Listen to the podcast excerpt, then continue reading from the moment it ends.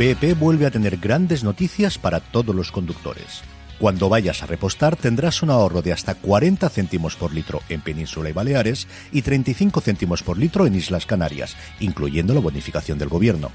Cada vez que visites una estación BP en la península y Baleares, puedes ahorrar y disfrutar de todas las ventajas que ofrecen en su programa Mi BP.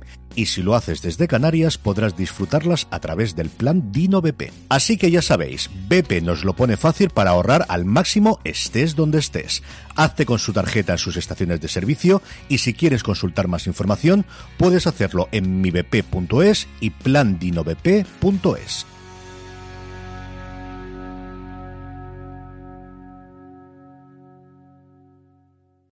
Después de años de agitación y tragedia, los vikingos siguen con su afán de conquista. TNT trae en exclusiva la sexta temporada de Vikingos. Viajarán a lugares nunca vistos, a miles de kilómetros de Kattegat. Correrán nuevas aventuras que les llevarán a luchar contra poderosos rivales. Y ahora, más que nunca, se verán las verdaderas consecuencias de la muerte de Ragnar. El pueblo guerrero que deja de ser una amenaza Azote de los cristianos. ¿Es verdad? corre peligro de convertirse Querías hacer grande Kattegat con el comercio. en un pueblo amenazado. Eso es cierto. ¿Planeas invadir Escandinavia? Reuniré un ejército. Me alegra de no ser el rey. Vikingos Necesito tu consejo. Debéis prepararos. en TNT. Vikingo regresa el 10 de diciembre a las 22.05 horas con doble episodio en el canal TNT. Y al día siguiente disfruta del episodio de Vikingos en los servicios bajo demanda de los operadores.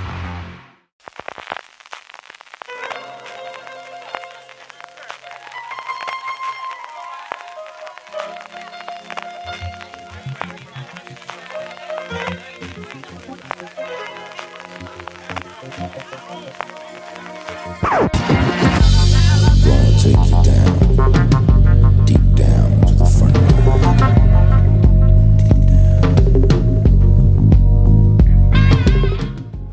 Bienvenidos a Gran Angular, el programa de fuera de series donde analizamos cada semana un tema de la industria televisiva en profundidad.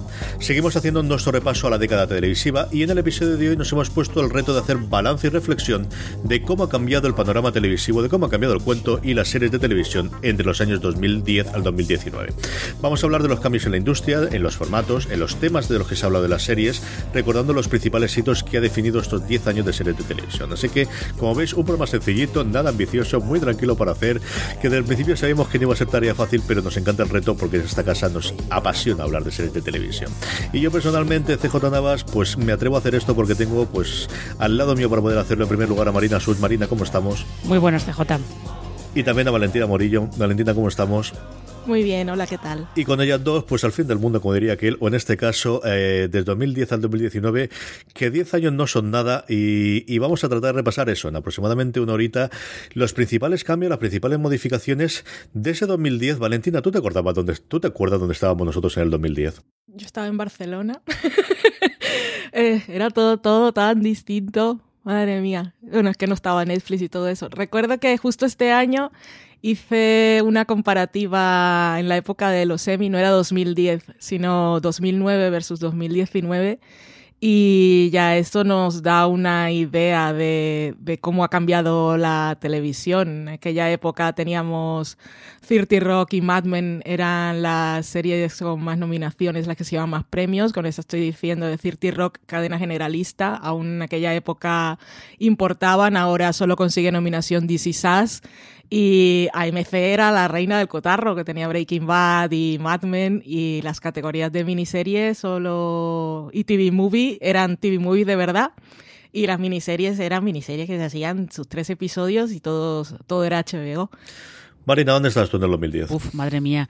En el dos, de hecho, en el 2010 yo creo que todavía estaba escribiendo al mismo tiempo de, de astronomía y de, y de la NBA, si yo no recuerdo mal, ¿eh? O sea que ha, ha llovido bastante. Ha llovido, ha llovido bastante. Y además ha llovido bastante porque además yo creo que en el 2010 todavía estaban... A lo mejor estábamos llegando un poco al, al final de esa era que tuvimos en España de los blogs de series en el que de repente proliferaron un montón Sí. de, de blogs de, de aficionados a las series que, bueno, las veían de maneras un poco, vamos a, a dejar, mm, de maneras creativas. Eh, Como se veía todo en aquella época. Sí, Marina. eso también es cierto. Y proliferaron muchos.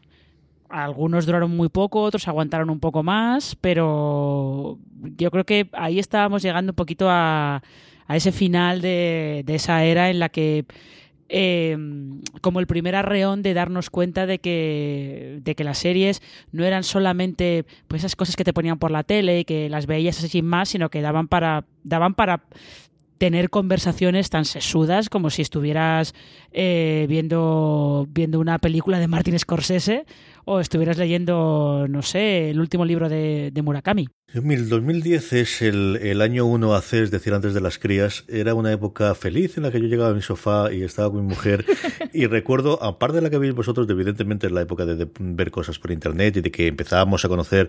Bueno, yo creo que ya tenemos interiorizado el concepto de temporada y, y muchas de esas palabras que hemos comentado en algunos de los grandes angulares, como los sweeps, como qué quería decir eh, las afrons, de cuándo íbamos a tener los nuevos episodios de los DVDs. Yo creo que la época dorada, posiblemente ahí, antes de la llegada de, la, de las plataformas y del streaming, es la época en la que nos cambiamos DVDs, se compraban DVDs, se regalaban temporadas completas de DVD, que fue una época, Valentina, que yo creo que hemos olvidado, pero que tuvo tres o cuatro años de una pujanza absoluta y era la forma, bueno, pues pre-maratón de streaming, y tú lo comentabas bien en un artículo, existían esos maratones que nos pegábamos con las temporadas completas en DVDs y posteriormente en Blu-ray que teníamos de nuestras series favoritas. Sí, esa era la época en que yo me pegué el atracón con Perdidos, con Buffy. Y yo Buffy la descubrí creo que en 2009. Sí, porque decía Marina que era la época de los blogs. Yo era una de las que tenía un blog. Me duró un poquito más, hasta 2016 creo, pero no, no mucho más. Y lo de los DVDs, eh, con Time Hope, la aplicación esta que tengo que me recuerda cada día todo lo que he puesto en redes sociales, que a veces voy borrando cosas, digo, esto, estoy, esta no soy yo, y voy borrando huellas.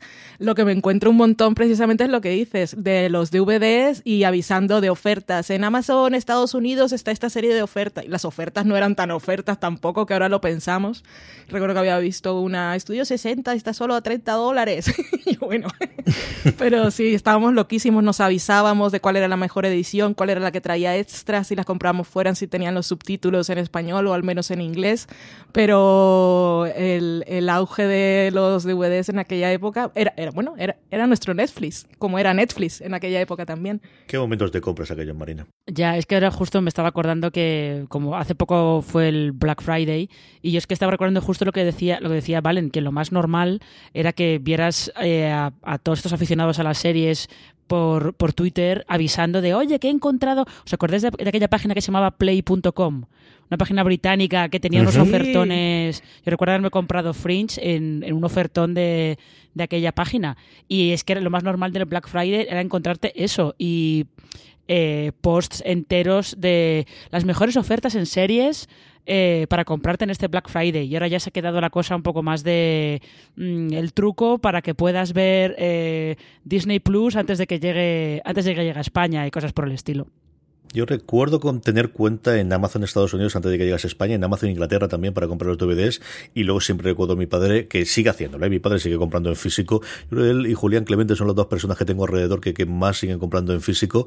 El 2x3 que salía en, en el mejor 3x2, mejor dicho, del corte inglés, especialmente para todas las temporadas de las distintas series de Star Trek que iban saliendo, que costaban entonces, yo juraría que 100 euros cada una de las temporadas individuales, para que luego hablemos de los costes que tienen las plataformas de streaming, comparar lo que costaba y tiene absolutamente todas las temporadas de todas las series de Star Trek. Así que sí, un poquito de dinero ahí en, en formato físico ahí en casa de mis padres. Yo de todas maneras, eh, eh, eh, perdona CJ, es que me acabo de acordar que yo- el fin de semana pasado yo estuve en un, estuve en un centro comercial eh, y entré al MediaMark y veías desde, el- desde la entrada del MediaMark, veías al fondo una esto que ponía películas. Y te acercabas allá a la parte de películas a ver, a ver qué hay y lo que había eran tarjetas regalo de plataformas de streaming. Esa es una de las cosas que ha cambiado el cuento. La otra en la que ha cambiado, yo creo en menos exagerado lo que vimos después, es esta sensación de hay muchas, hay demasiadas series para ver. Que quizás yo creo que siempre ha existido así. Siempre que hablamos de que hay muchas series, es porque nos circunscribimos a las americanas, que son los que habitualmente nos llegaba, alguna tocosita inglesa, especialmente si nos gusta pues el género policiaco o el género fantástico, barra ciencia ficción, fundamentalmente Doctor Who. Pero siempre ha habido, Valentina, muchas más series de las que hemos podido ver hemos tenido siempre un montón de países a los que no podíamos alcanzar, pero sí que tenemos esa doble combinación de lo que ha ocurrido en los últimos 10 años de cada día hay más series en Estados Unidos y además las plataformas, que vamos a hablar inmediatamente de ellas, ha permitido que series que hasta ahora eran inalcanzable, pues cosas como iraníes o cosas como nórdicas o cosas como cualquier otro lugar, nos lleguen mucho más, más habitualmente o tengamos un acceso mucho mayor del que teníamos en el 2010 a este tipo de series.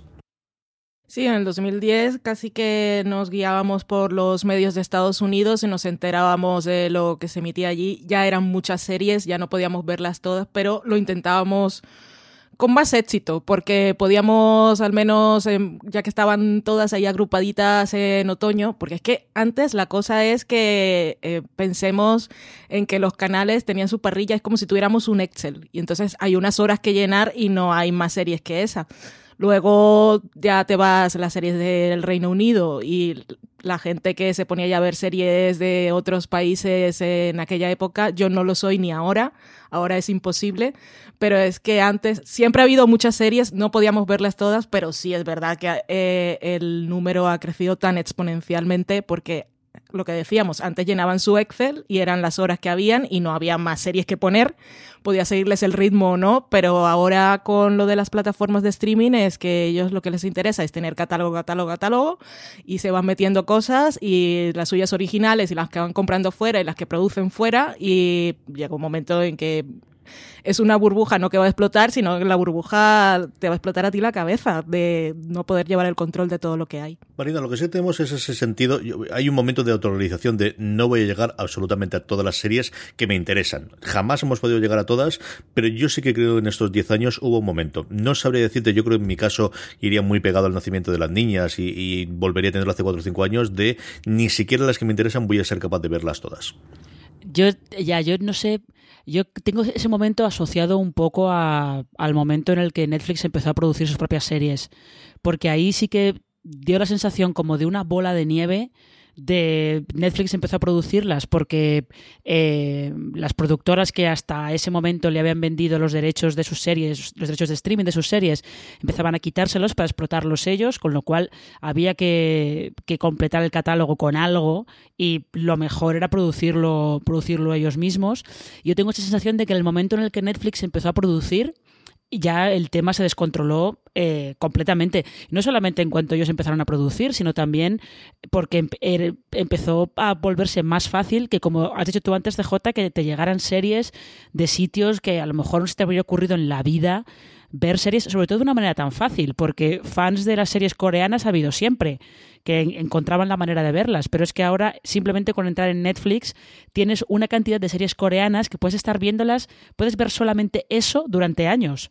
Entonces yo creo que eso también contribuye a, a la percepción de que jamás vas a poder estar al día, ni siquiera, como dices, con las que te gustan. Pero, pero justo en esta época también eh, ha habido, no sé si era eh, el crítico que ahora está en The Hollywood Reporter, Dan Feinberg, que decía, él comparaba esta, esta explosión, este PIC TV, lo comparaba con, con los libros, con el mercado editorial él decía que eh, con el mercado editorial nunca jamás nadie ha podido ponerse al día de todo lo que se publica como mucho puedes, puedes leer lo que te interesa y lo que crees que es, bueno, pues de lo que más se va a hablar en ese año, pero es totalmente imposible estar al día de todo lo que se publica.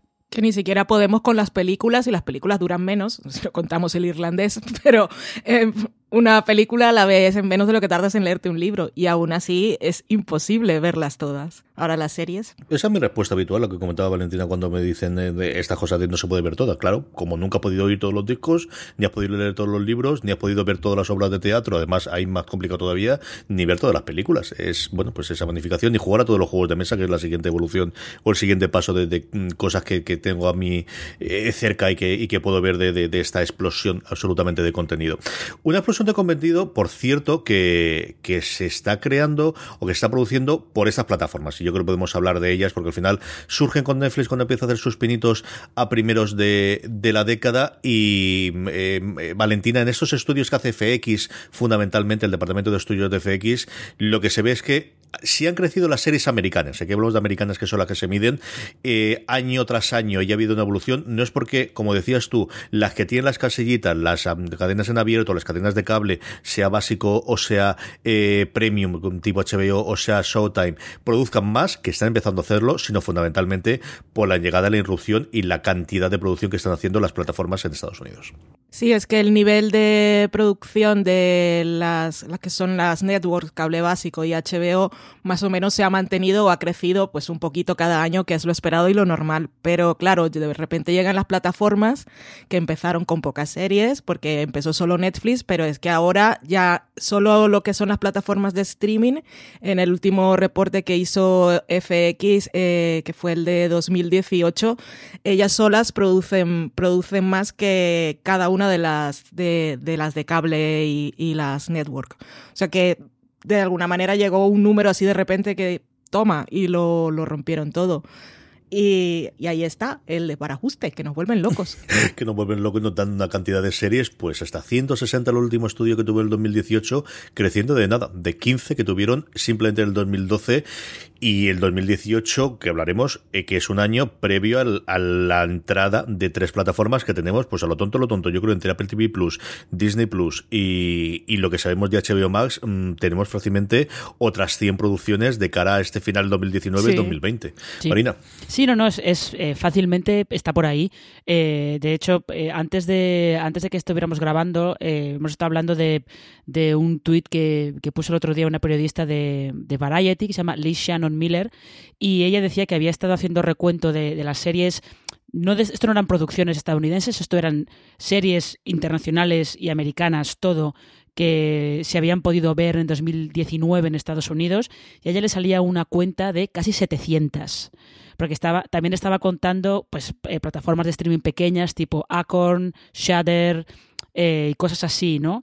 Eh, esos son casi 700 en total que se han podido ver en Estados Unidos, de las cuales es probable que 500 sean solo producciones estadounidenses, porque en 2018 este, este informe de FX eh, calculaba que había habido 495 series. ¿No se merece tu familia lo mejor? Entonces, ¿por qué no los mejores huevos? Ahora, Egglands Best están disponibles en deliciosas opciones. Huevos clásicos, de gallina libre de jaula y orgánicos de Egglands, que ofrecen un sabor más delicioso y fresco de granja que le encantará a tu familia. En comparación con los huevos ordinarios, Egglands Best contiene la mejor nutrición como 6 veces más vitamina D, 10 veces más vitamina E y el doble de omega 3 y B12. Solo Egglands Best. Mejor sabor, mejor nutrición, mejores huevos. Visita egglandsbest.com para más información.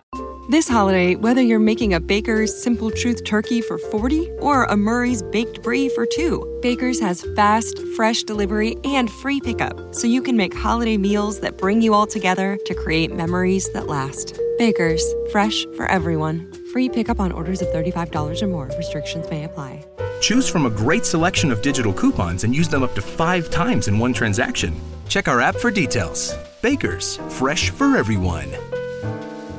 Producidas solo en Estados Unidos.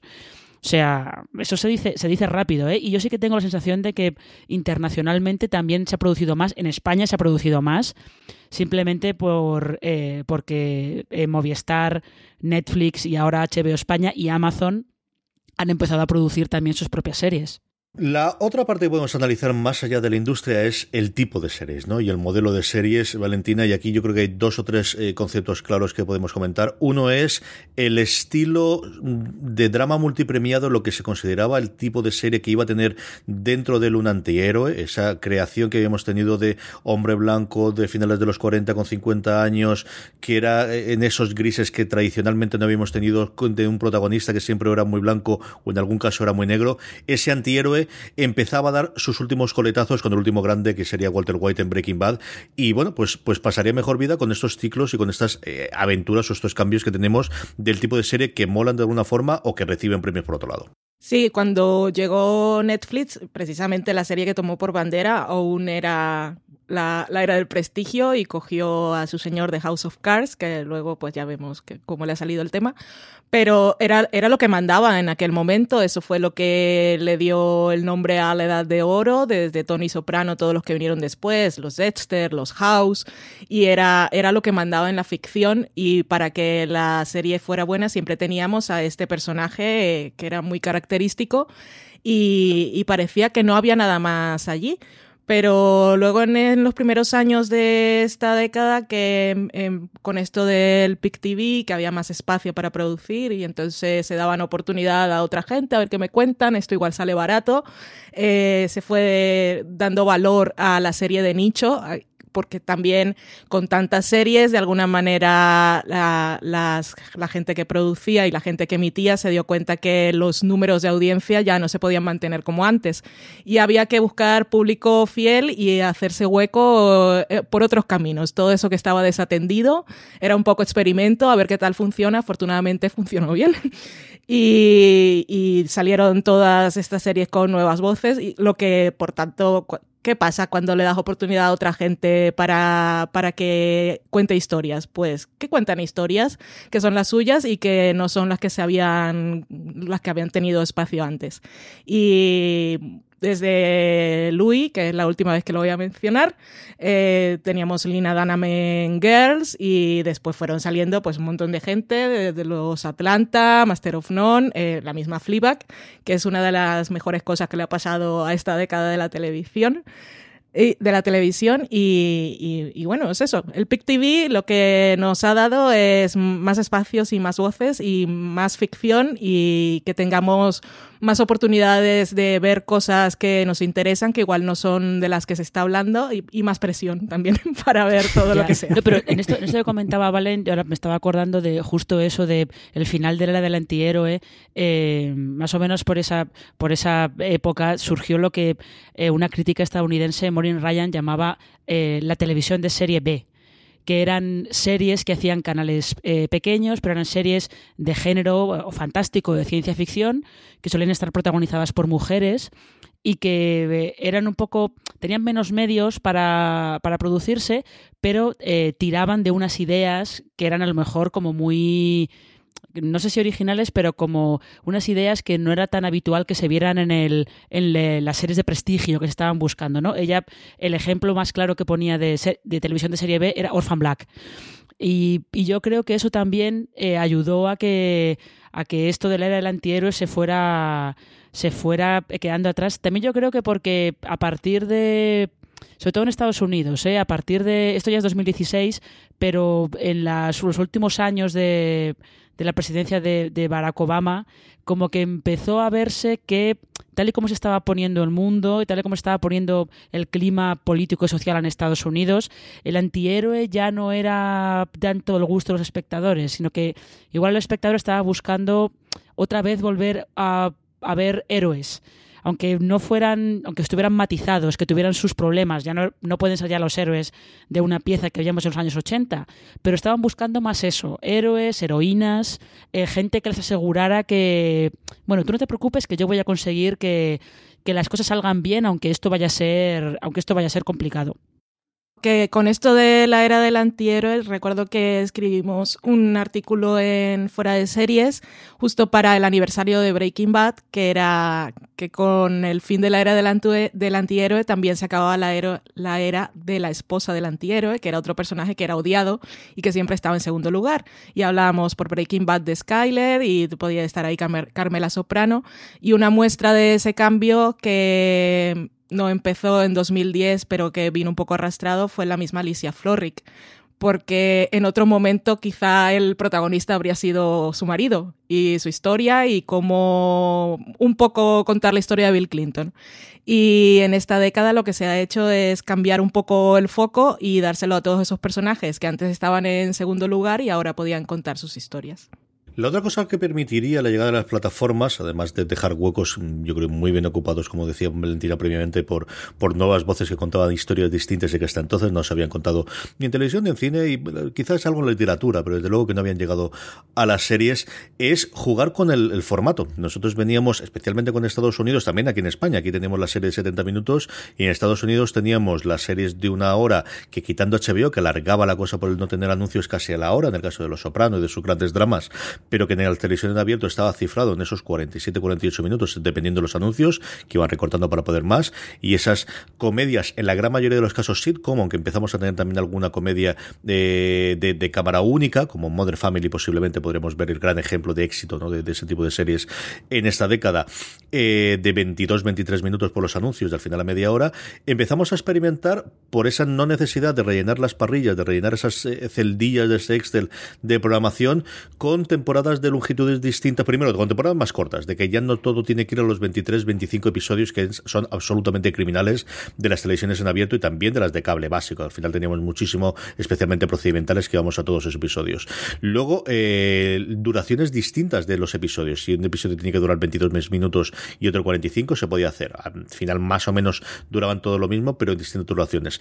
Y luego, yo creo dos cosas interesantes, porque creo que son dos formatos eh, tremendamente interesantes, Marina, que son la vuelta de las antologías, incluso con un nuevo modelo de antología, que es antología por temporada, que tiene todo el sentido del mundo a día de hoy. Ahí American Horror Story, hasta cierto punto, eh, Black Mirror ya como, como antología clásica de episodios independientes, quizás son dos grandes nombres.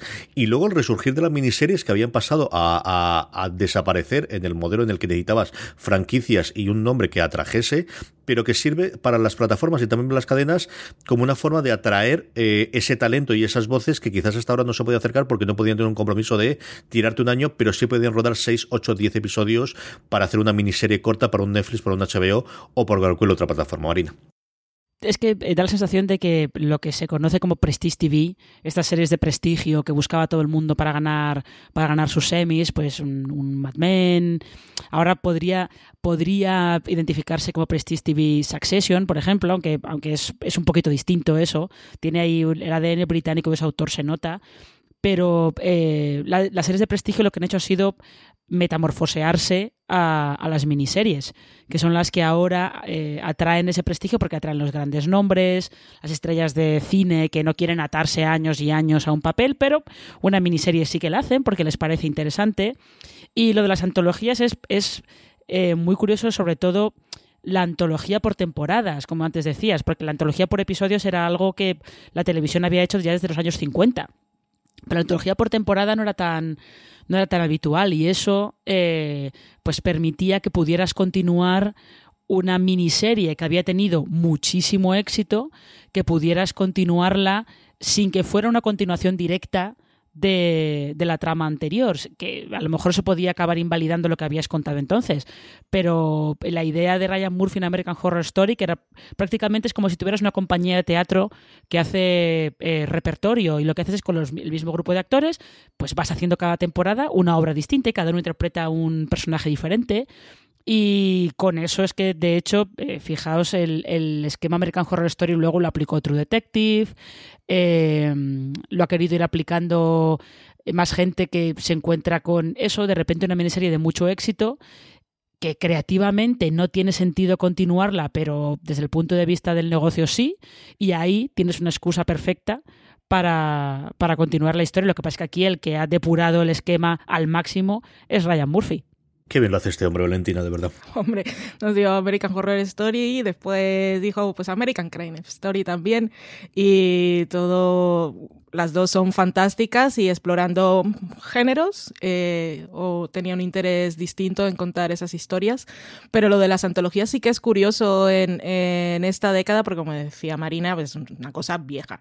Esto es también decía Marina en algún artículo, ahora no me acuerdo cuál, creo que era con lo de Apple TV y el estreno de los tres episodios el primer día y luego semanal, de lo viejo vuelve a ser nuevo y lo más nuevo, y es lo que hay que seguir. Pero las antologías, bueno, la misma de Twilight Zone, que fue un hito en su época y sigue siendo una de las grandes series de televisión en su formato, y ahora vuelven con lo de los episodios Fargo, es que lo de las antologías tiene no sé por qué no se había ocurrido a alguien antes, pero bueno, para eso tenemos a Ryan Murphy, la verdad. en los últimos cinco años hemos tenido también pues distintos fenómenos, más allá de, estos que hemos comentado aquí, quizás eh, un poquito toda la década. Y el primero de ellos quizás es el auge de un género a medio camino entre el documental y la serie que existía en pinitos previamente, pero que yo no sé si se ha arrastrado por el éxito de Serial y el, el podcast en Estados Unidos, por las posibilidades nuevamente de las plataformas y de contar, pero el True Crime o los documentales de True Crime o las series de True Crime, eh, Marina, han llegado para quedarse. ¿eh?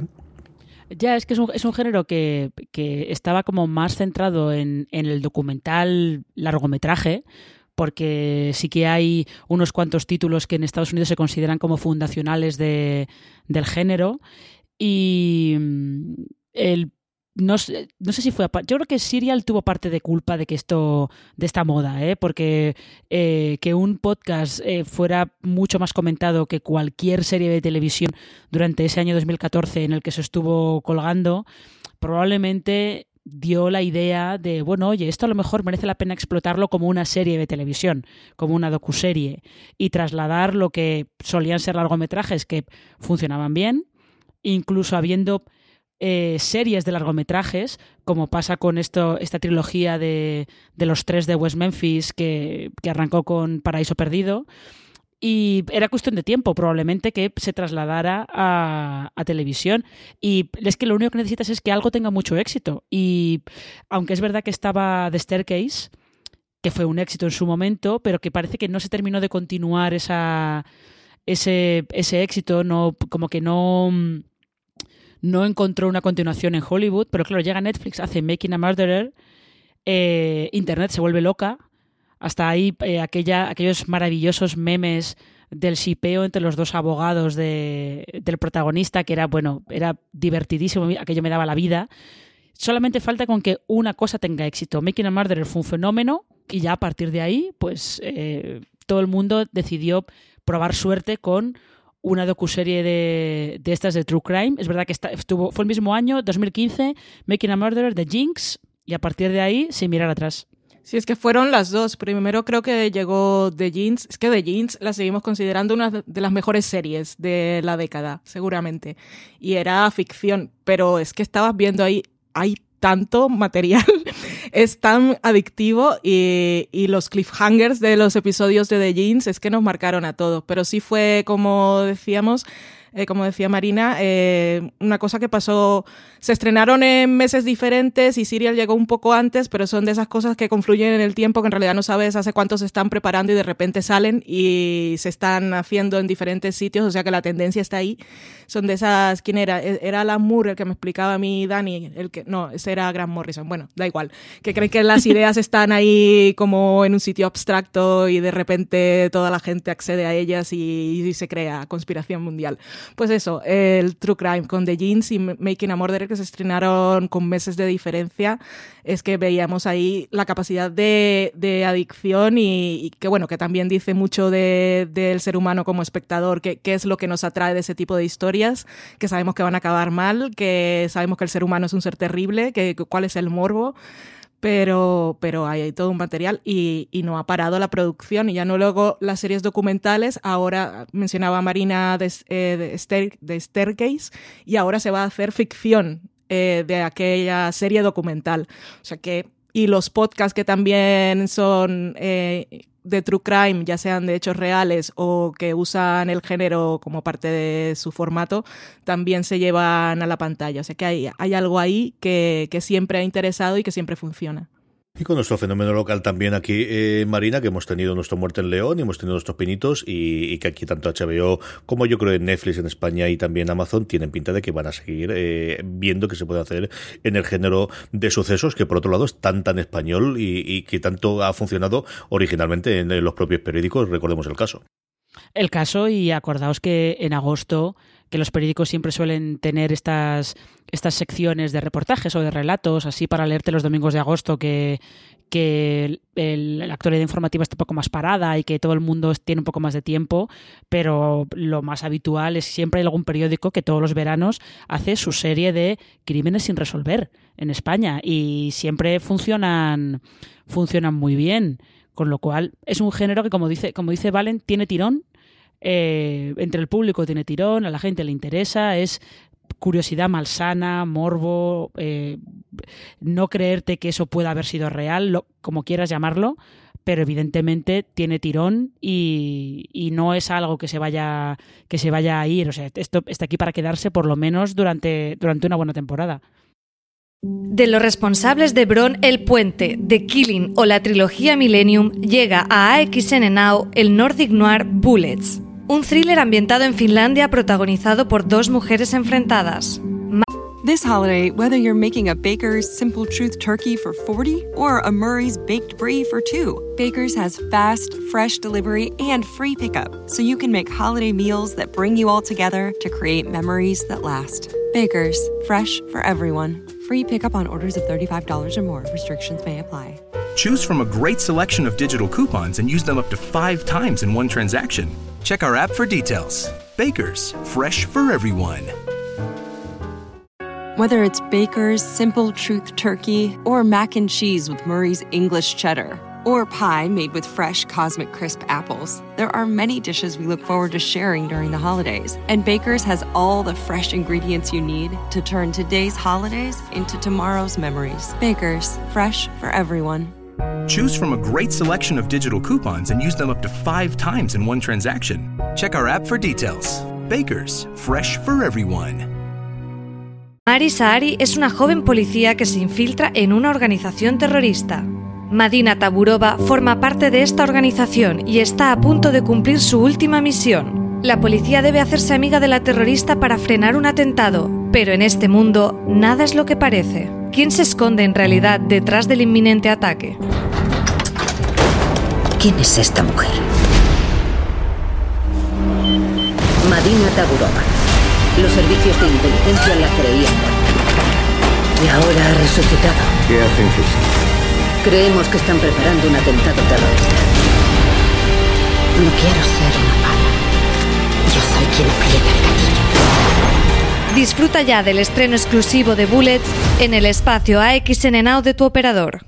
Estos últimos cinco años, Valentina, también han sido el lustro del Me Too y las consecuencias que ha tenido para eh, creadores y para el funcionamiento de algunas de las series. Tú comentabas el caso de Louis, mm, es quizás uno de los más significativos y de, bueno, de ver cómo se plantean desde situaciones como, y tú tienes un artículo sobre ello, sobre el coordinador de las escenas de sexo, eh, que marcan de un forma cómo se van a hacer las series en el futuro y cómo han quedado algunas de las personas eh, señaladas por el Me Too por las barbaridades que habían hecho y de, bueno, de esas cosas que se habían consolidado siempre como una cosa natural en Hollywood y que gracias al, al movimiento han podido eliminarse. Sí, el Me Too ha sido una de las cosas más importantes que ha pasado en esta década. Por un lado, pues se creó un poco la red de apoyo para que las personas que han sufrido abusos, que como nos hemos enterado y era una cosa que se sabía, pero que a todos nos daba igual, sobre todo allí que era era lo que había y, y, no había más, eran las reglas del juego, de repente sacar de, de, toda esa basura y volver a recoger y tirarla en el contenedor adecuado. Eh, creó un clima diferente que ha cambiado los temas de los que se habla, ha cambiado la forma en la que se rueda. Lo del coordinador de intimidad que decías tú, creo que es una de las cosas más importantes que le ha pasado a la década. Y lo, lo que, lo primero que piensas es cómo se pudo rodar durante tantas décadas en Estados, eh, bueno, en, en, el mundo, cine y televisión, eh, en esas condiciones en las que no había para coordinar las escenas de sexo y desnudo lo mismo que se requería para enseñarle a alguien a patinar o a montar a caballo o la coreografía del baile para una escena. Y pues todo esto lo que ha derivado es eh, unos entornos de rodaje mucho más seguros, en los que haya unas reglas de juego ahora sí realmente claras. El coordinador de intimidad, que es una persona que es de intermediario, no solo para coordinar los movimientos, sino de intermediario siempre presente en, en el set de rodaje entre los actores y el director para que si hay que volver a rodar la escena o al director se le ocurre que se puede hacer la cosa de una forma diferente, esta persona hable con los actores y les pregunte si se sienten cómodos, porque lo que ha pasado con Emilia Clarke, que ha salido hace poco contando cómo fueron de duras sus primeras sus primeros, su primera temporada en Juego de Tronos porque ella era nueva y se sentía afortunada porque tenía un trabajo, lo que pasa en estas situaciones, y de eso es el abuso de poder, es que un actor o una actriz puede decir, es que yo no quiero decir que no porque va a parecer que no soy profesional y no me van a volver a contratar o voy a parecer un niño pequeño. Así que el coordinador de intimidad, si tengo que hacer un resumen de lo mejor que le ha pasado a la década, es esto, que aparte que nos llegó en 2018. Estamos hablando de la década, pero esto uh -huh. fue el año pasado. Pero, pero, fíjate que es una figura que además que es verdad que en el cine y en la televisión no se utilizaba, pero que por lo que se ve en el teatro llevaba años utilizándose. No, no tanto, como una década o algo así. Sí, pero bueno, bastante más Sí. que bastante más que, que en el cine y la televisión. Y en el caso, en realidad lo que, lo que ha pasado con el Me Too, que es como, hay gente que, que lo cuenta como si fuera una cosa nueva de Dios mío, es que esto, no, lo único que se ha hecho es eh, pedir que la gente, o sea, pedir que se eh, que se, no tanto que se tomen medidas como que la gente se haga responsable de sus actos. Si tú eh, abusas de tu poder y hay gente que denuncia ese abuso de poder, eh, lo mínimo que se espera es que eh, se te pidan cuentas por ello. Y que si ese abuso de poder pues ha llevado a, evidentemente hay casos muy extremos como el de Harvey Weinstein y otras cosas que pueden ser pues malentendidos o, o situaciones que no se saben leer bien y que acaba, acaba llevando a que, a que se genere una situación muy incómoda y un ambiente de trabajo muy incómodo.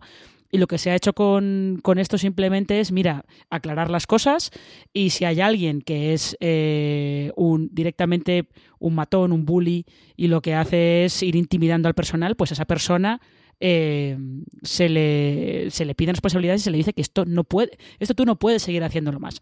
Que es un poco lo que pasa, lo que pasaba en, en la industria, como que lo que antes, lo que estáis comentando antes, como que eran comportamientos muy aceptados de, bueno, es que esta gente es así, fijaos eh, todas las leyendas que se cuentan de, de, los grandes jefes de los estudios de Hollywood en la época clásica, tipo Jack Warner, que eran eh, directamente unos gángsters y unos mafiosos de tomo y lomo. Y todo el mundo consideraba que, bueno, que es que eran, es que eran así. Acordaos que Jennifer Lawrence, cuando agradeció su Globo de Oro por el lado bueno de las cosas, le dijo a Harvey Weinstein, muchas gracias por utilizar los sicarios que hayas utilizado para darme este premio. Uh -huh. Con lo cual, lo único que se ha hecho ahora es, eh, pues eso, pedir responsabilidades y, e intentar controlar a toda esa gente que se cree con derecho a todo. ¿Y cómo sigo después de esto?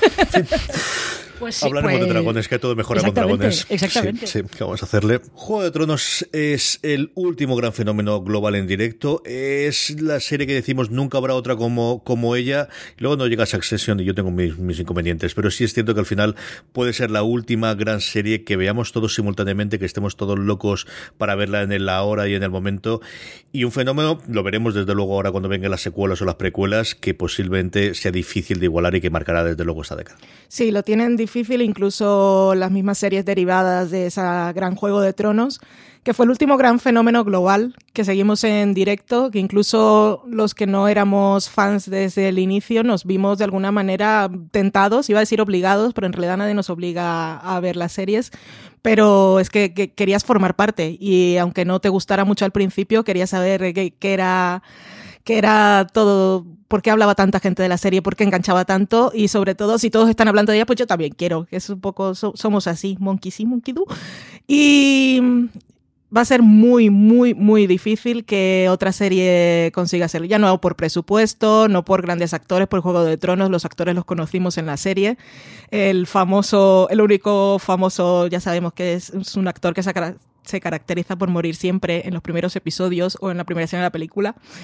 Y a ver, a ver qué hacemos. Da, es que da igual el dinero.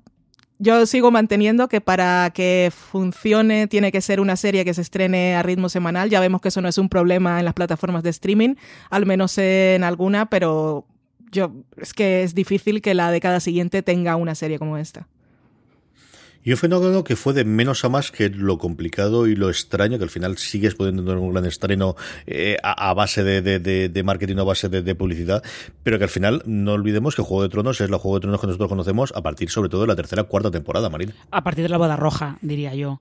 Ahí es cuando, cuando la serie explota en la tercera temporada y hasta entonces sí, la audiencia iba bien, porque iba bien, pero no era un fenómeno eh, loco. Yo, de hecho, a mí me suena que como que la primera temporada eh, probablemente había temporadas de Los Soprano y de True Blood que tuvieron más audiencia que ella. Y luego ya evidentemente se descontroló todo.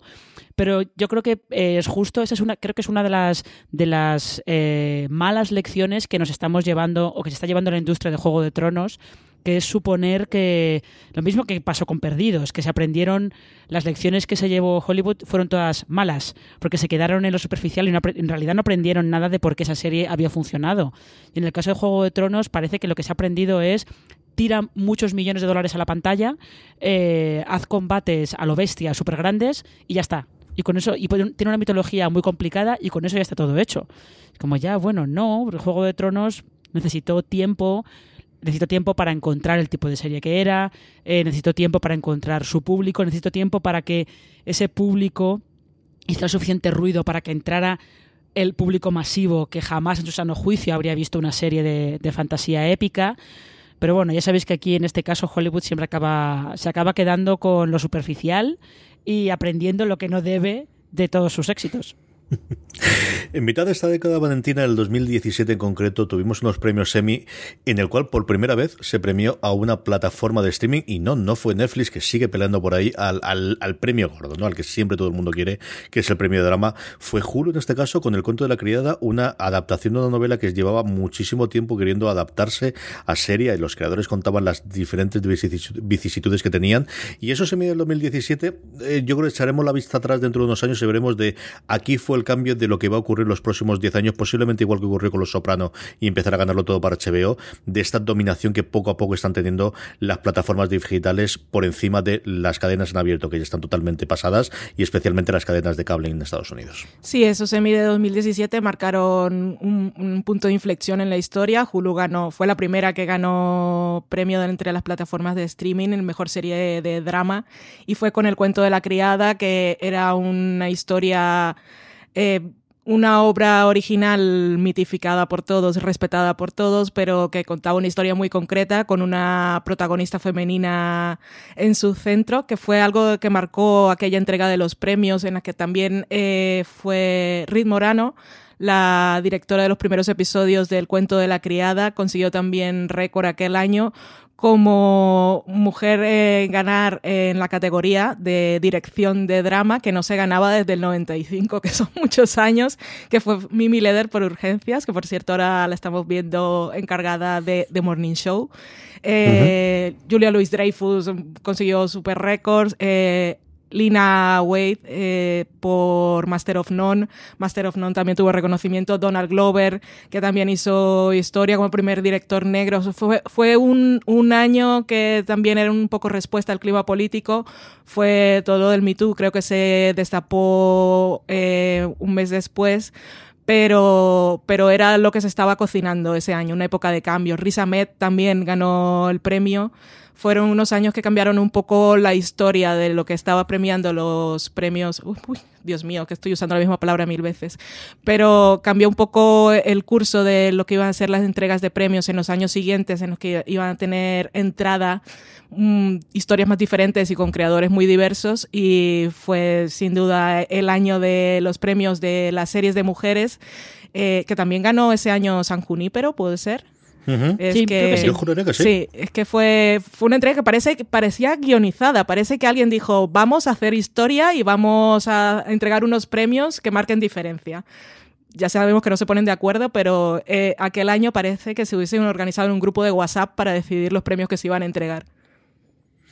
Y una década marina que hemos terminado a las puertas de estas ya llamadas guerras del streaming y parece que se va a mantener, que esto se ha quedado eh, al menos los próximos años, en el que tenemos desde los jugadores tradicionales, con los que no se contaban hace unos años porque parecía que las tecnológicas, especialmente Google y Facebook, iban a arrasar con absolutamente todo, y no, son las tradicionales que teníamos, en algunos de los casos comprados por telefónicas en Estados Unidos, las que tienen muchísimo peso, entrando con nuevos jugadores, con los Disney, los, eh, bueno, pues eh, los En este caso con toda la parte de Warner, con NBC Universal, nuevamente con mucho más dinero llevado por sus eh, jefes de corporativos como son Comcast o AT&T en estos dos últimos casos, junto con algunos de los que de las tecnológicas, eso sí, pero no las que pensábamos por la parte visual, las de YouTube, Google, pues YouTube ha dado un pasito para atrás, Facebook Watch tiene sí Sorry for Your Love que reivindicamos siempre Valentina y yo, pero al final está muy para atrás, pero sí tenemos el desembarco desde luego a, pleno rendimiento de Amazon por un lado, que parece que lleva mucho tiempo, pero lleva esos cuatro o cinco años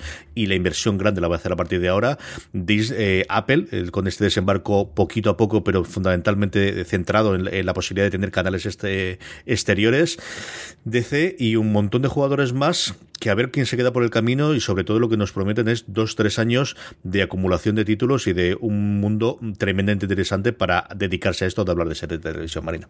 Pero fíjate esto, lo que decía Valen antes de que eh, todo lo viejo vuelve a ser nuevo y que la historia es, la historia es cíclica, es que eh, esto que está pasando ahora de que todo el mundo quiere tener su propia plataforma de streaming, es un poco como cuando todo el mundo quería tener su propia Los Soprano.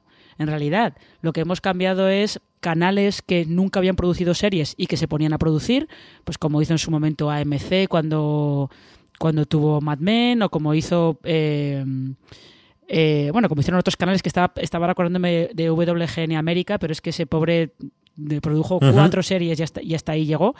Cuatro buenísimas series y ahí se quedaron. Y luego la recuperaremos. Esta te la acabas de hablar los próximos tres o cuatro años, todas las series que hizo en su momento VGN y, y la cantidad de actores y actrices que han salido de esas series y que luego han hecho cosas muy grandes. ¿eh? Sí, total, totalmente. Solamente con Underground y Manhattan tienen una cantera ahí eh, tremenda. Pero sí es un poco. eh, se repite la historia, evidentemente eh, se repite un poco como la idea de base, pero es distinto, claro. O sea, eh, que ahora todo el mundo quiera tener su plataforma de streaming eh, es más complicado, las dimensiones son más grandes, hay más dinero en juego, eh, la cosa ya no va solo de me quiero diferenciar de la competencia, sino que es yo quiero explotar todas las partes, todas las ventanas de distribución de mi, de mi contenido. Lo que pasa es que ahora estamos en la, en la fase de Big Bang y lo que tenemos que ver es si en un futuro próximo vendrá una fase de Big Crunch. De, eh, de repente, estas 10, las que sean, las plataformas de streaming que salgan, ¿cuántas aguantarán dentro de 6 años, 7 años? O, o eso, que es un poco, también yo un poco como creo, el- cómo funciona al final el mercado en el sistema capitalista, ¿no? De salen mogollón de, mogollón de opciones y luego, dependiendo de, de cómo conecten con los clientes o no, pues esas opciones cierran, se fusionan con otras, puede salir alguna más, puede que no. Eso, eso yo creo que todavía estamos muy al principio, como dices, y tendremos que esperar pues más de cinco años seguramente para ver cómo, cómo se desarrolla todo. Y al mismo tiempo, cómo sobreviven o cómo se reinventan los canales tradicionales que siguen teniendo su público, tanto en España como en Estados Unidos o en cualquier otro país, y cómo se suman todas estas a esta guerra del streaming, Valentina, que se prometen apasionantes y que nos va a dar un montón de series para que hablar en los próximos cinco años y volveremos a hablar de ellas. Sí, a ver cómo consiguen competir los más pequeños con los grandes presupuestos millonarios. Eh, lo que están apostando ahora, aparte de las compras de derechos, tenemos a los Amazon, a Amazon con lo del Señor de los Anillos, que sorprendía el otro día, ay, bueno, sorprendía, salía la noticia de que habían renovado por una segunda temporada. This holiday, whether you're making a Baker's Simple Truth turkey for 40 or a Murray's Baked Brie for 2, Baker's has fast, fresh delivery and free pickup, so you can make holiday meals that bring you all together to create memories that last. Baker's, fresh for everyone. Free pickup on orders of $35 or more. Restrictions may apply. Choose from a great selection of digital coupons and use them up to five times in one transaction. Check our app for details. Bakers, fresh for everyone. En un mundo donde extraterrestres acechan a los humanos, dos soldados deben esconderse para sobrevivir sin su Old Spice. ¡Cállate! ¡Cállate! Hombre, hueles re feo. ¿Que no te pusiste el nuevo Old Spice Dry Spray con frescura de larga duración? ¡Cállate! ¡Nos van a oír! No puedo. ¡Apestas! ¡Te dije! ¡Se me olvidó el Old Spice! Cómo no renovarla, o sea, puedes decir ya vamos a hacer eh, cinco franquicias de esto y está renovado en los próximos 10 años, porque con lo que nos hemos gastado. Pero lo otro por lo que están apostando es por fichar a creadores de contenido, ya que lo que necesitan es contenido, los grandes nombres, eh, ya hemos visto lo que se gastan los dineros en Ryan Murphy, bien gastados, ¿eh? eh Shonda Rhimes, eh, Greg Berlanti, que tiene un imperio.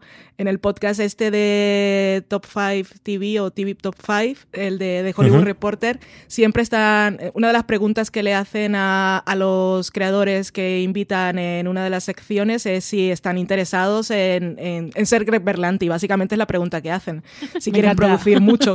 Sí, siempre, siempre es la pregunta y siempre van por ahí. Si quieren, y muchos dicen, es que Peter Morgan, creo que era el que decía, es que yo con hacer The Crown ya, ya tengo suficiente. Admiro mucho la capacidad que tiene Greg Berlanti de hacer mil cosas al mismo tiempo, pero cada uno tiene sus formas de trabajar y dice, yo me centro en lo mío y no y quiero dedicarme totalmente a ello y no, no tengo más brazos, no soy un pulpo. Pero es, es que las más pequeñas lo tienen complicado a la hora de fichar a, a, a, esta gente que produce tanto y lo que tienen es que seguir apostando por, por estos creadores más, los que hacen su primera serie o nombres más pequeños. En ese sentido, FX ha sido modelo desde el principio, apostando y dando libertad a sus creadores y, sin, y haciendo fichajes de gente que, a la que básicamente le estaba dando su primera oportunidad. O sea que hay que tener a gente al mando que sea capaz de tener visión a futuro y de apostar por, por nuevas, por nueva, por gente nueva, vamos.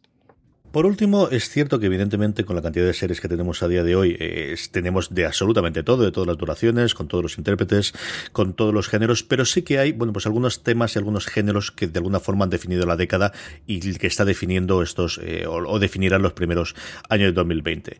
Lo primero, yo creo que es una cosa que podemos reivindicar, eh, Marina, es el cómo pueden funcionar las series de fantasía, de ciencia ficción y de terror, lo que tradicionalmente se ha conocido como series de género. Evidentemente, Juego de Tronos haya hecho muchísimo bien, o mucho mucho mal, ya veremos después qué es lo que nos sale a partir de aquí. En terror, yo creo que ha ocurrido la, el reflejo de lo que estaba ocurriendo ya en el cine, de las películas de terror tienen su público y, y funcionan bien con presupuestos ajustados a distintas eh, formatos, y aquí lo estamos viendo que tenemos pues en Netflix muchísimo contenido y maravillas como La maldición de Hill House y muchísimos proyectos alrededor de ellas, y una derivada de estas, especialmente en los últimos dos o tres años, especialmente yo creo también a partir del éxito del cuento de la criada, es coger distopías. Teníamos el referente previo también del Hombre del Castillo, de The Man in the High Castle, que no deja de ser esa distopía, pero especialmente con Years and Years también eh, este año con mucho tono político que comentabas tú, con el Brexit en el Reino Unido, con el gobierno Trump en Estados Unidos, hay muchos creadores que están jugueteando con ese día de una distopía a medio punto entre ciencia ficción, terror por momentos también en los últimos eh, tiempos, Marina. Es que es justo, eh, como dices tú, en el terror, por ejemplo, lo que se está trasladando es eso, el éxito que, que están teniendo en cine, sobre todo las producciones de presupuesto como dices, muy ajustado, tipo las de Blumhouse, que son eh, producciones que pues cuestan relativamente poco y lo, es fácil que por lo menos recuperen la inversión. También yo creo que están movidos un poco por el éxito de The Walking Dead, que es el otro gran fenómeno que ha habido que ha habido uh -huh. en esta década y, y con esas eh, esas cifras de audiencia totalmente locas que hizo yo no sé si entre la, segunda y la a lo mejor la quinta temporada más o menos que tenían unas cifras de audiencia de, de serie en abierto no de serie de cable básico como esa AMC y de serie en abierto de, de principios de los 2000 no, no de la década de 2010 entonces a partir de ahí pues eh, se buscan se busca un público fiel que te vaya a ver siempre y al final el público que ve ciencia ficción, fantasía y terror es bastante fiel, se lo ve todo, aunque luego todo lo critique y todo le parezca mal, se lo va a ver todo. y sabes que ahí por lo menos tienes tienes una pequeña ventaja. Y yo creo que en el caso de estas eh, distopías, series postapocalípticas, ucronías y cosas por el estilo, eh, como decías, un poco responde eso, responde al momento, al momento eh, político y social que se está viviendo actualmente. Eh, ahora, por ejemplo, que estamos viendo eh, Watchmen, eh, no nos olvidemos que eh, esta Watchmen está, está, respondiendo al clima que hay en 2019 del mismo modo que el cómic de Alan Moore y Dave Gibbons respondía al clima que había en el 85 y uh -huh. eh, la ciencia ficción de serie B de los 50 estaba respondiendo al clima que había en los años 50 o sea que como las series no se pueden producir en una burbuja y los, los guionistas están viven en la sociedad como todos los demás pues al final están están metiendo en esas series pues todas sus ansiedades, es lo que pasa en Years and Years. Russell. Davis ha volcado en esa serie todas sus ansiedades, todos sus traumas. Eh, yo creo que le ha servido un poco hasta para hasta como terapia por, eh, por la muerte del marido que lo dejó bastante bastante cao y bastante tocado durante, durante un par de años. O sea, al final es que todo eso acaba entrando y tienes que responder de algún modo a lo que estás viendo a tu alrededor.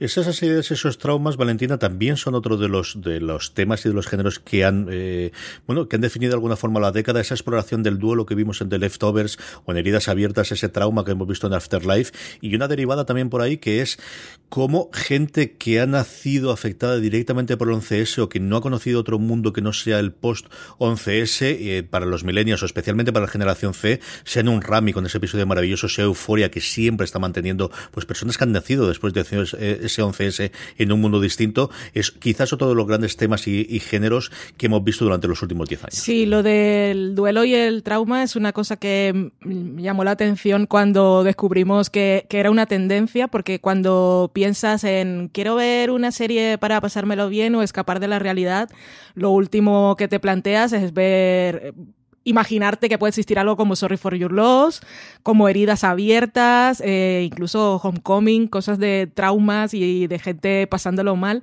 pero de alguna manera son, son series con, aunque no te haya pasado lo mismo que los protagonistas, es lo que decía un, un poco Marina antes, de que en esta época ya dejábamos un, atrás el antihéroe como solución y respuesta a todo y se buscaban los héroes. Eh, esta década también ha estado marcada por personajes que no son schönen eh, invencibles, que no son corruptos por naturaleza, que están más conectados con sus sentimientos, que son capaces de explorar lo que les ha causado un trauma y son series con las que al final eh, podemos como hacer una catarsis colectiva, aunque no nos hayan pasado las mismas cosas, desarrollas mucho la empatía con esos, con esos personajes y con esas situaciones. Es otra forma de escapar a la realidad y es entrar en la realidad de otros personajes y, y vivirla con ellos que también te sirve para sacar cosas. Y lo que decías de series como Euforia y Rami también me ha llamado la atención porque Euforia precisamente eh, uno de los primeros, los primeros monólogos de, de, la voz en off de la protagonista es que ella nació el día en que se cayeron las Torres Gemelas. Entonces eh, estamos entrando ahora también a contar esas historias de toda esa gente que, que fue niño, eh, como era Rami, en, en, aquella época que cambió el curso de la historia en Estados Unidos y que los ha afectado de tantas maneras y, y luego los que nacieron justo ese día. O sea, estamos aún, Lina Dunham fue contando la historia de, de la generación millennial, pero mira, hablando otra vez de los antihéroes, la gente mayor y con sus traumas de gente mayor, pues hay otro montón de historias interesantes por contar de gente que, que es una generación que tenemos por conocer. Pero acabemos con una nota positiva y es que una de las tendencias de este 2010 que a mí más me gustan personalmente es este Comfort TV, este volver a series, ya no solamente que nos entretengan y nos diviertan, sino que nos hagan sentirnos bien con la humanidad, que mira que a veces cuesta un montón. ya, ya eh, sobre todo al final este, este Comfort TV, que es una cosa que evidentemente ha estado siempre, que son tus lugares felices, eh, las series que creen que, que las personas, no sé si que son buenas por naturaleza, pero que tienen la capacidad de ser, de ser buenas y de hacer el bien. Y ahí yo creo que al final lo que, lo que encontramos son como muchas comedias. Sobre todo eh, comedias, las comedias de Mike Shure, que es el creador de Parks and Recreation y de The Good Place, van muy por ese lado, muy por el lado de, como Leslie Knope, él cree en la bondad de la gente, aunque luego eh, la gente se empeñe en demostrar que a lo mejor no lo es tanto. Y, y, sí, es que al final lo que se ha recuperado un poco es eh, un concepto de, sobre todo en Estados Unidos, un concepto de sitcom, que era el que se hacía en los 70, el que hacía Norman Lear en los 70, que es utilizar una sitcom familiar o, o sí, sobre todo sitcom familiar para hablar de problemas que todo el mundo tiene y de, y de problemas que puede haber en ese momento en, el mundo, pero a través de personajes que lo que buscan es entenderse, que es lo que hace día a día, ¿no? Lo que buscan es entenderse. Ellos siempre, lo más clásico de día a día, que es el estilo de este, de este señor, que es ya una leyenda viva, viva porque tiene noventa y pico años y todavía está ahí vivito y coleando. O sea, es una leyenda viva de televisión estadounidense. Eh, su estilo es, hay dos personajes, cada uno con una opinión enfrentada, discuten, debaten, y cuando acaba ese debate han llegado a algún tipo de entendimiento. Igual el entendimiento es tú y yo jamás vamos a ponernos de acuerdo, pero llegan a algún tipo de entendimiento de, vale, veo lo que dices, te escucho, no estoy de acuerdo, pero veo lo que dices y, y te escucho y bueno, podemos seguir conviviendo aunque, aunque opinemos de una manera distinta. Y eso es algo que en Estados Unidos se está haciendo mucho porque eh, como que la percepción que se tiene es que el país está más dividido que nunca, que está más polarizado que nunca. y lo que se está buscando a través de la ficción es tender puentes para que la gente eh, pueda de algún modo encontrar un terreno común y, y volver a unirse. Sí, ese Comfort TV que viene del Comfort Food, que es la sopita de la abuela o los macarrones que te hacía tu madre, esa comida a la que siempre quieres volver, da igual el sushi más caro del mundo que hayas comido, es esa comida que te hace sentir bien, son esas series que, como decía Marina, son los lugares felices y que es la, la, otra, así como hablábamos que lo del duelo y el trauma era una cosa necesaria para hacer catarsis colectiva, tenemos el otro punto que es, vale, el mundo está fatal, pero también hay gente que puede ser inspiradora, son series aspiracionales, son esos lugares felices. Tenemos, hablamos de comedias, pero es una serie que también encaja aquí, es Supergirl.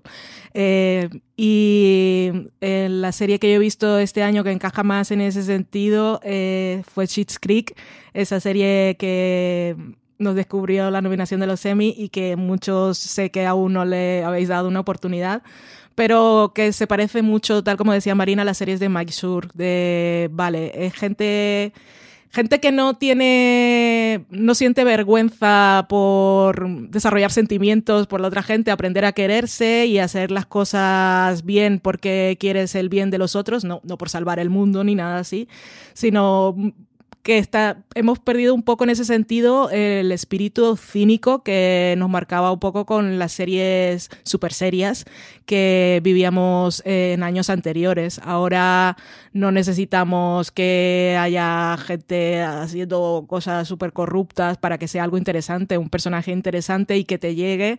Eh, puede ser simplemente una persona, como decía Marina, día a día es un claro ejemplo. Gente, es una familia eh, como cualquier otra que tiene sus diferencias y de sentarse a hablar sobre ellas e intentar encontrar un punto común. Ya no encontrar un punto común, sino simplemente escuchar al otro y decirle, ok, entiendo por lo que estás pasando o entiendo cómo eres, puede, yo no, igual ya no voy a cambiar nunca en la vida, pero esto no tiene por qué separarnos.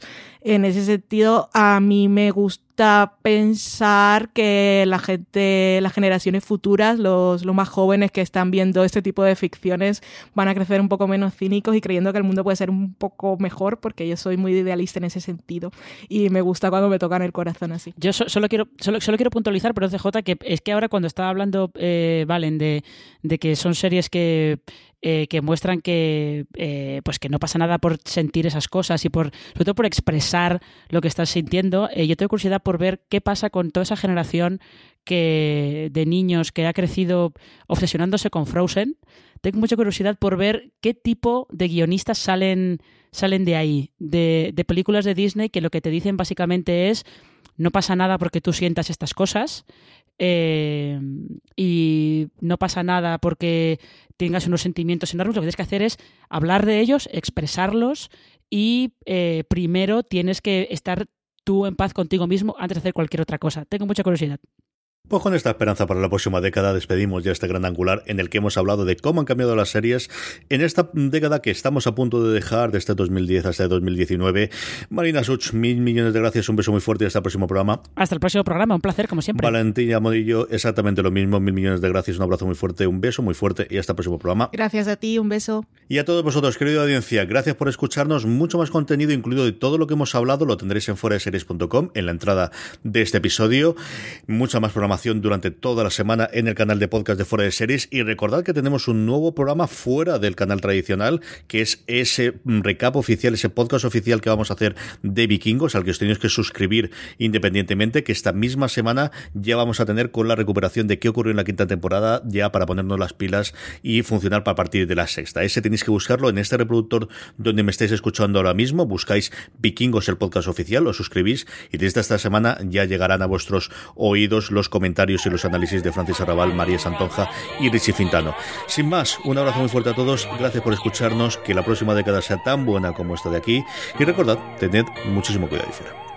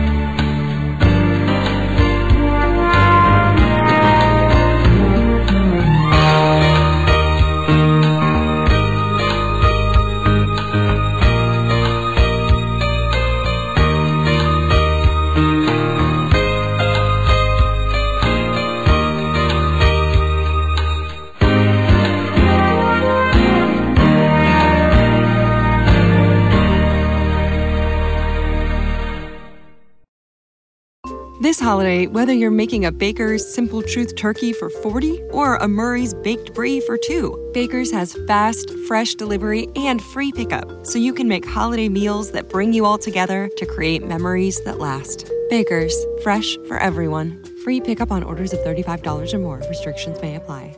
Choose from a great selection of digital coupons and use them up to five times in one transaction. Check our app for details. Baker's, fresh for everyone.